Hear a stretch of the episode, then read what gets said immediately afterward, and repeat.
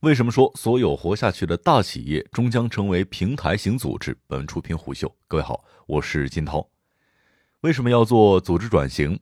组织转型无疑需要投入巨大的成本，也并不是一场必胜的出征。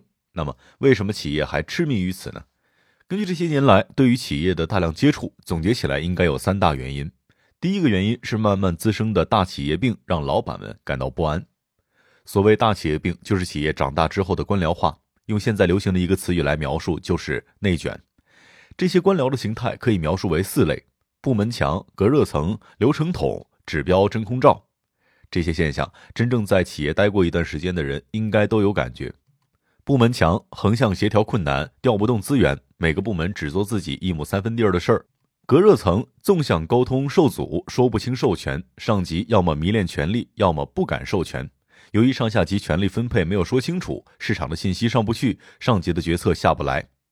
流程统流程环节无限复杂，一个节点停滞，整个链条停滞。流程多，效率低。指标真空罩，这是我提的一个概念，就是说，虽然分解了 KPI，但这些 KPI 与公司战略没多大关系，反而变成了每个人保护自己的真空罩。一句“我已经完成了我的工作”，就万事大吉。所有这些官僚主义都让企业内部员工的创造力和各类资源被封死，无法创造价值。这些内卷，所有人都能够感觉得到，但老板们一定是最疼的，所以他们会走向组织转型。但有人也会问，为什么还有大量的老板不为所动呢？这个也很好解释，这些老板相信，只要还有人力资源管理当中的绩效评价，任用好人，淘汰坏人，员工依然会被驱动，组织就坏不了。即使现有绩效评价的结果大多没有区分度，呈现纺锤体分布，只要在头部推优推磨，尾部鞭打后进，整个组织的风向就不会太差。另外，加上一些 HR 们实施的晋升诱惑、降级威胁、组织关怀、科学算命，组织也应该是井井有条的。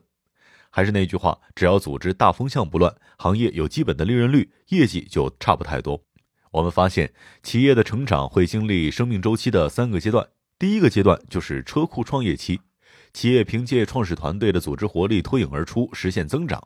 这个阶段是可以弱管理的，因为团队小，每个人都是无限补位，且不计较暂时的回报。大家心中有一个想法，把企业做上市，实现财务自由和人生价值。当然，我这里也要提醒各位处在这个阶段的老板们，这个时间窗口只有七年左右。道理很简单，每个联合创始人对高管对一个创业项目的热情大概会持续三年。除非项目持续往上走，给他们更大的期待，而初创团队如果没有一飞冲天，基本上就只能通过老板透支信用的方式再折腾一轮了。引入新的团队再来三年，这样一共就是俩三年，中间还有一年的切换期，这就是七年时间。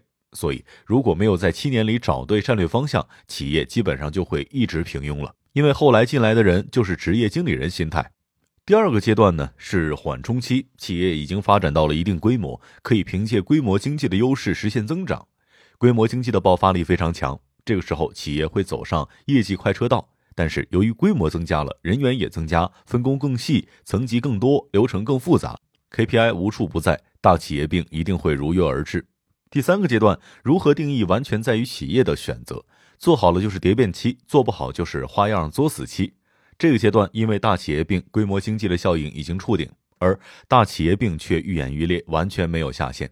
于是，企业有两条路可以选择：要么根除疗法，也就是组织转型；要么保守疗法，也就是维持现状，小修小补。那问题来了，企业如果保守行不行呢？我的答案是否定的。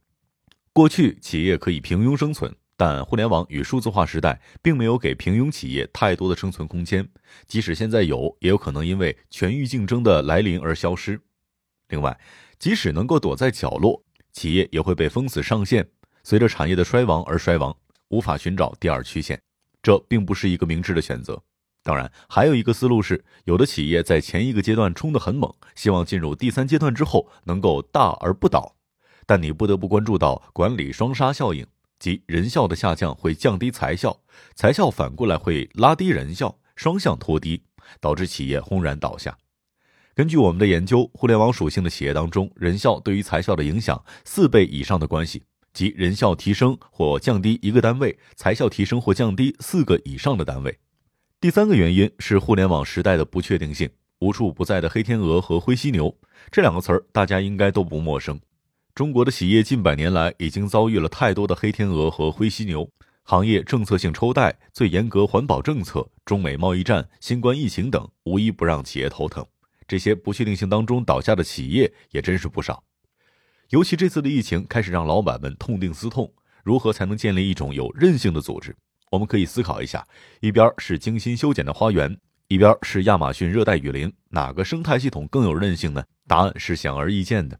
上述三个动因，老板如果被一个击中，都会走向组织转型。我们也不妨回想一下中国企业的两棵常青树——海尔和华为。这两家企业都是在一九九八年迅速上规模的时候开始调整管理，随后他们都走向了平台型组织。而这种打磨管理的诚意，也让他们收获了今天的成功。以华为为例，一九九八年他们引入了 IPD，就是集成产品研发系统。而在二零零八年，中兴通讯才引入了相似的 HPPD，即高效产品研发系统。而至今，两家企业的营收差距已经是七千亿人民币左右了。在种种动因之下，企业开始走向组织创新或者组织转型。他们最初的想法都很朴素：拆掉金字塔组织，让每个组织模块甚至每一个个体都能够充满动力，让人人都是自己的 CEO。在这样的思路之下，平台化、扁平化。